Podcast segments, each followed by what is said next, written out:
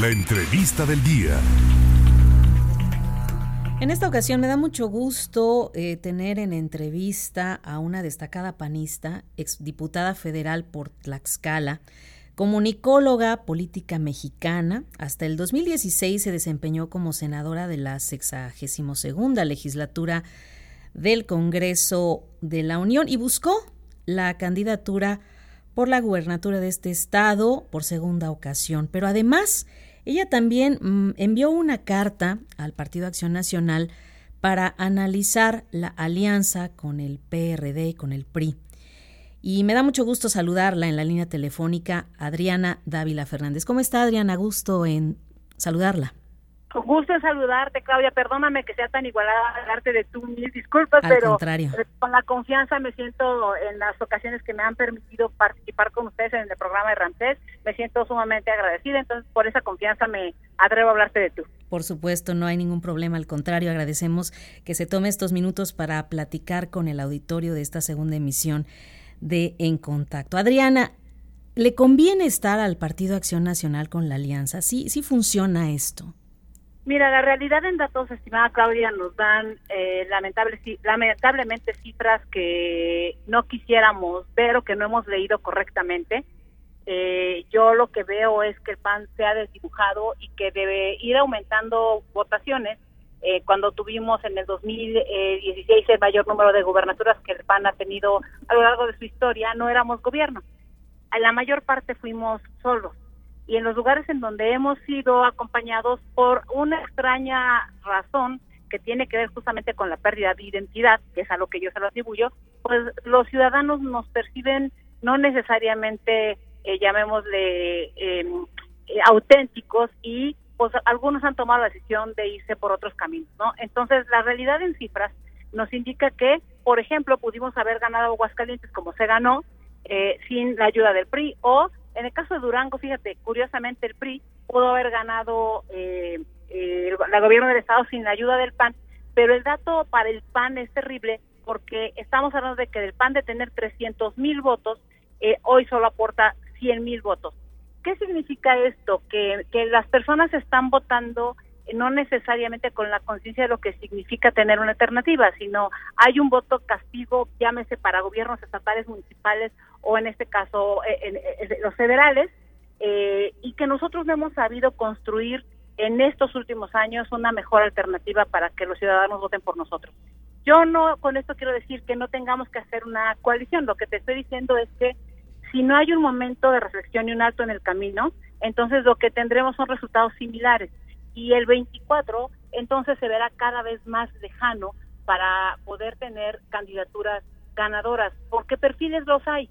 Eh, pero hoy no estamos compitiendo con perfiles, no estamos compitiendo con capacidades, estamos compitiendo contra un aparato gubernamental que usa toda la fuerza del gobierno y los programas sociales y que con recursos públicos tiene eh, desplegada una estructura territorial que es lo que hace que estén ganando elecciones en Morena, ¿no? Y bueno, tu estado, déjame decirte que me da mucha tristeza, un estado que yo quiero mucho porque lo conocí cuando era pequeña y mi padre, que era ferrocarrilero, me llevaba allá en el tren. Yo quiero decirte que me da mucha tristeza ver la forma en la que hoy está siendo logrado. Y eso, pues obviamente no lo, no lo digo yo, son los datos los que están ahí, Claudia, y me parece que el llamado que nosotros estamos haciendo es a la reflexión. ¿Suma o resta esta alianza? Yo creo que nos, nos desdibuja nos desdibuja por completo. En lo personal así lo creo, así lo pienso. Nos, nos arrincona, nos, nos, incluso nos impide que con la identidad que tenemos podamos acercarnos y decirle a la gente que sí hicimos bien. Eh, hay equivocaciones incluso en video, déjame decirte, de liderazgos importantes del PAN que han estado trabajando dentro del PAN, que cuando van a hacer un no pueden evitar decir cosas como eh, nos parecemos eh, estamos combatiendo las prácticas, las peores prácticas del PRI de los años 70, ¿no?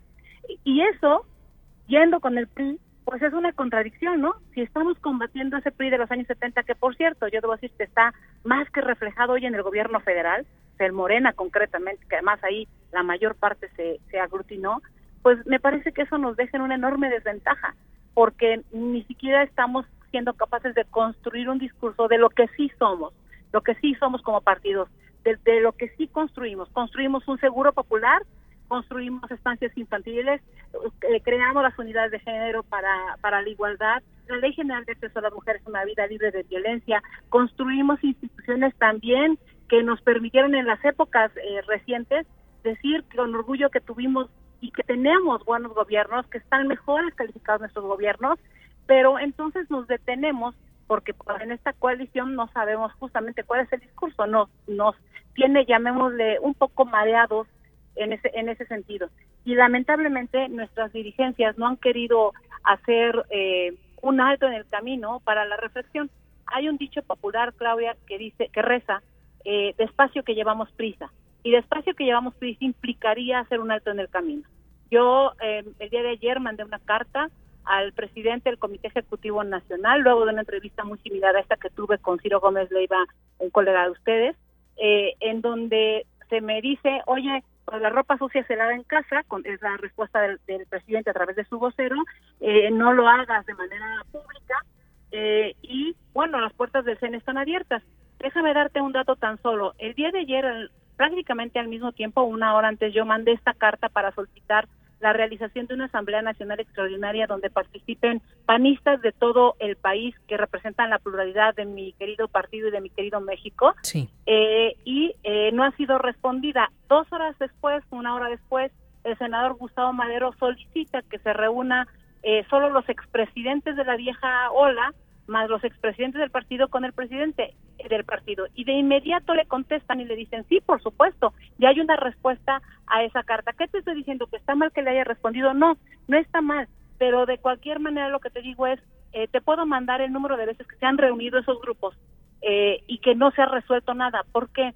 Porque eso no son debates, de, eh, no son espacios de deliberación pública que nos permita decir, oigan, la estamos regando, algo no estamos haciendo bien. Necesitamos tener con claridad, eh, eh, llamemos de hacia dónde vamos, qué rumbo seguimos. Y eso lo tiene que hacer el capitán del barco, y el capitán del barco es Marco Cortés, y el capitán del barco tendría que decirnos a dónde ir, porque muchos, aunque se piense que estamos en contra, que me parece que es mentira, eh, no es que estemos en contra, lo que queremos es decir, oye, aquí estamos todos para ayudar al partido y al país, porque es nuestra obligación, pero tienes que escucharnos. Mientras siga esta estrategia, vamos a tener los mismos resultados, Claudia.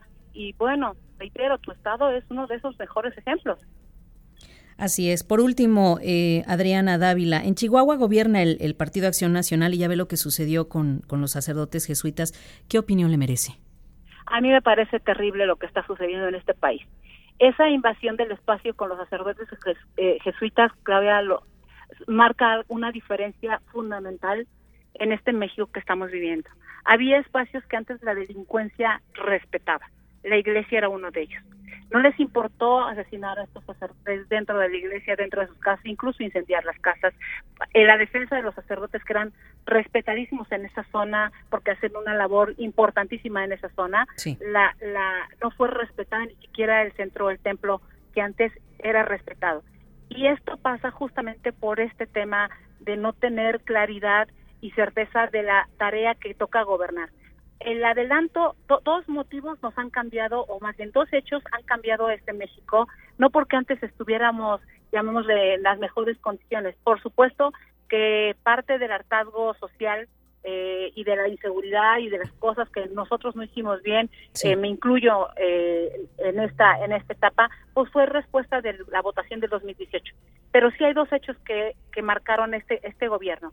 La primera México es uno antes de la liberación de Ovidio y otro después de la liberación de Ovidio porque fue como el permiso para delinquir dado desde la máxima posición de un gobierno que es la presidencia de la República y el jefe del Estado mexicano. Nos representa a todos y decidió representar solo a los grupos delincuenciales hoy. Y el segundo acto que me parece que es eh, el que nos desdibuja también, es este destape anticipado de tres años antes de estar haciendo campaña y dicen ellos destapar corcholatas, que a mí me parece patético que los mismos aspirantes a la presidencia de la República se autodenominen soy una corcholata, porque es justamente el nivel que tenemos de, de política y entonces imagínate, eso hace que todo el mundo esté adelantado en las campañas todos están pensando en el proceso electoral y no en la política pública. Así es. Y creo que eso nos obliga como oposición a tener una posición mucho más firme sobre el México que queremos construir. Adriana Dávila, yo le agradezco mucho estos minutos que lamentablemente en radio son muy breves, pero seguiremos al pendiente de esta iniciativa, de este documento y de la respuesta que así acontece en los próximos meses. Muchísimas gracias. Muchísimas gracias a ti, Claudia. Un abrazo para todos los veracruzanos y para ti en especial. Saludos a Ramses. Buenas gracias. Abrazo de vuelta. La exdiputada federal Adriana Dávila Fernández.